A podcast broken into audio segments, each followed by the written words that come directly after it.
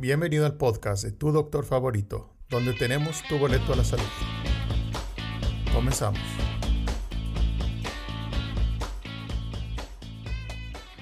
Hola, bienvenido al podcast de Tu Doctor Favorito. Este es nuestro tercer episodio y vamos a tratar un tema algo controversial, un tema que está en boga y es la dieta cetogénica. Te voy a explicar qué es, en qué consiste, cómo la puedes hacer bien y cómo puedes evitar los efectos secundarios que algunas personas presentan. Primero vamos a aclarar que si tienes que hacer una dieta cetogénica, te sugiero que sigas aprendiendo, leas textos científicos, te informes bien y acudas con un profesional de la salud que sepa sobre el tema y que te pueda guiar. Pues para comenzar tenemos que hablar que, que a pesar de los avances médicos en las últimas décadas, la obesidad continúa siendo un, un problema de salud grave, una pandemia.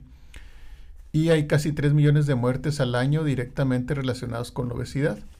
La mayor parte de las enfermedades crónicas, eh, como la diabetes, la hipertensión, la enfermedad cardiovascular, la enfermedad, enfermedad renal, están muy relacionadas con la obesidad. Y la obesidad es un producto, sin duda, de los malos hábitos y de la mala dieta. Una alimentación apropiada puede manejar muy bien el problema de la obesidad. Y actualmente, una de las alternativas que tenemos y que ha probado ser muy efectiva para lograr una rápida pérdida de peso es una dieta muy baja en carbohidratos y relativamente alta en grasas. Esta es la dieta cetogénica. La dieta cetogénica o la dieta keto, como frecuentemente se le llama, pues es un tipo específico de plan nutricional en donde se reduce la cantidad de, carbohidratos y se mantienen relativamente igual la cantidad de proteínas y la cantidad de grasas de la, de la alimentación. Entonces, mientras la cantidad de carbohidratos o azúcares se reduce, el organismo es forzado a utilizar las reservas, que son las grasas acumuladas debajo de la piel y alrededor de los órganos, y esto lo va a utilizar como fuente de energía para las células y para todas las funciones corporales. Una dieta cetogénica entonces consiste primordialmente de una cantidad alta de grasa, moderada de proteínas y muy baja en carbohidratos, aproximadamente 20 a 50 gramos de carbohidratos al día. Sus orígenes vienen desde los tiempos de Hipócrates, cuando ya se conocían los beneficios del ayuno. Incluso Hipócrates trató la epilepsia con ayuno. Y el ayuno lo que produce son cuerpos cetónicos, al igual que la dieta cetogénica. Entonces la dieta cetogénica es un término que se acuñó por Russell Wilder, que fue un médico que trabajó con pacientes diabéticos y con pacientes epilépticos, en los cuales utilizaba la dieta cetogénica antes de que existieran los medicamentos eh, que tenemos hoy para tratar la epilepsia. Una vez que llegaron los medicamentos, pues se olvidó el, manejo de la epilepsia con la dieta y, y se olvidó la dieta. Entonces, la dieta cetogénica para perder peso es un fenómeno relativamente nuevo. Y para entenderla tenemos que entender sobre los carbohidratos. ¿Realmente necesitamos comer carbohidratos? Pues tenemos que dejar claro primero que existen tres macronutrientes eh, principales, que son las grasas, las proteínas o aminoácidos y los carbohidratos. Las grasas y las proteínas son esenciales. Esto quiere decir que nuestro cuerpo no las puede producir, por lo tanto tenemos que ingerirlas de una fuente externa. En cambio, no existe ningún carbohidrato que sea esencial. Nuestro cuerpo no requiere consumir azúcares externos. Utilizamos el azúcar, pero el cuerpo la puede producir. Para entrarnos un poquito más en la dieta cetogénica, vamos a hablar sobre el keto limpio y el keto sucio. Hay mucha gente que se confunde con la idea de que como puede comer grasas en la dieta cetogénica, está permitido consumir alimentos procesados y ponerle mantequilla a todo, y esto realmente no debe ser así. La dieta keto limpia se va a enfocar en alimentos reales, llenos de nutrientes y pone énfasis en la calidad de la comida.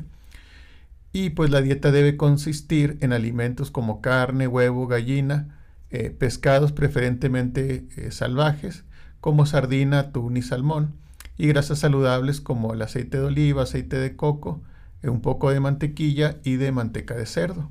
Y también se le da importancia al evitar lo más que se pueda los alimentos procesados. En cambio, la dieta cetogénica sucia, aunque también es baja en carbohidratos, incluye muchos alimentos que muchas veces no son tan nutritivos. Entonces vas a tener el beneficio de la pérdida de peso, pero te vas a perder de muchos nutrientes y realmente no vas a mejorar tu salud.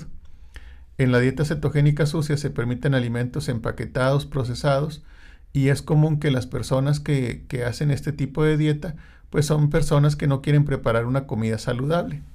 Es común también entre los vendedores de cetonas exógenas que te promueven que, puedes comerte hamburguesas y salchichas y, y porque son keto, pues sí, son cetogénicas, pero no son nada saludables. Esta dieta sucia por lo general es muy alta en sodio, en aditivos y baja en vitaminas y minerales.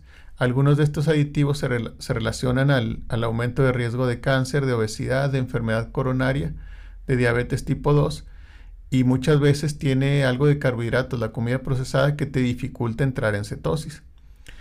Y esta idea de la dieta keto sucia, pues es la que ha hecho que muchos médicos y nutriólogos que desconocen realmente este tipo de alimentación refieran que no es saludable y que no se puede mantener en el tiempo. Y en cuanto a mantener la dieta cetogénica de por vida, mi opinión es que no es necesario mantenerla todo el tiempo. Una vez que alcanzas tus metas de pérdida de peso, puedes aumentar la cantidad de carbohidratos poco a poco e incluso puedes salir de cetosis. Pero lo que sí es necesario es que los carbohidratos que ingieras provengan de alimentos como vegetales, algunas frutas bajas en carbohidratos como la fresa, como la frambuesa y las moras, y tal vez algunas nueces, pero sobre todo de comida real. Si en tu caso particular te es posible, puedes pecar de vez en cuando, como en tu cumpleaños o en tu Navidad, y comerte un, pedacito de pastel o un buñuelo. Pero si tú no puedes contenerte una vez que empiezas a comer este tipo de alimentos, pues no te acerques a, la tentación. ¿Y cómo evitar caer en la tentación de volver a comer azúcar? Pues es recomendable que en tu casa no tengas alimentos que te puedan hacer caer en la tentación. Si es necesario, evita amistades tóxicas que te van a hacer estropear tu nuevo estilo de vida. La, dieta cetogénica y la, cetosis nutricional tiene múltiples beneficios eh, a nivel del sistema nervioso central. Funciona para la epilepsia, para la enfermedad de Parkinson, Alzheimer y algunas otras. Pero tenemos que saber que también puede tener efectos secundarios. Los efectos a corto plazo están bien estudiados, no así los efectos a largo plazo.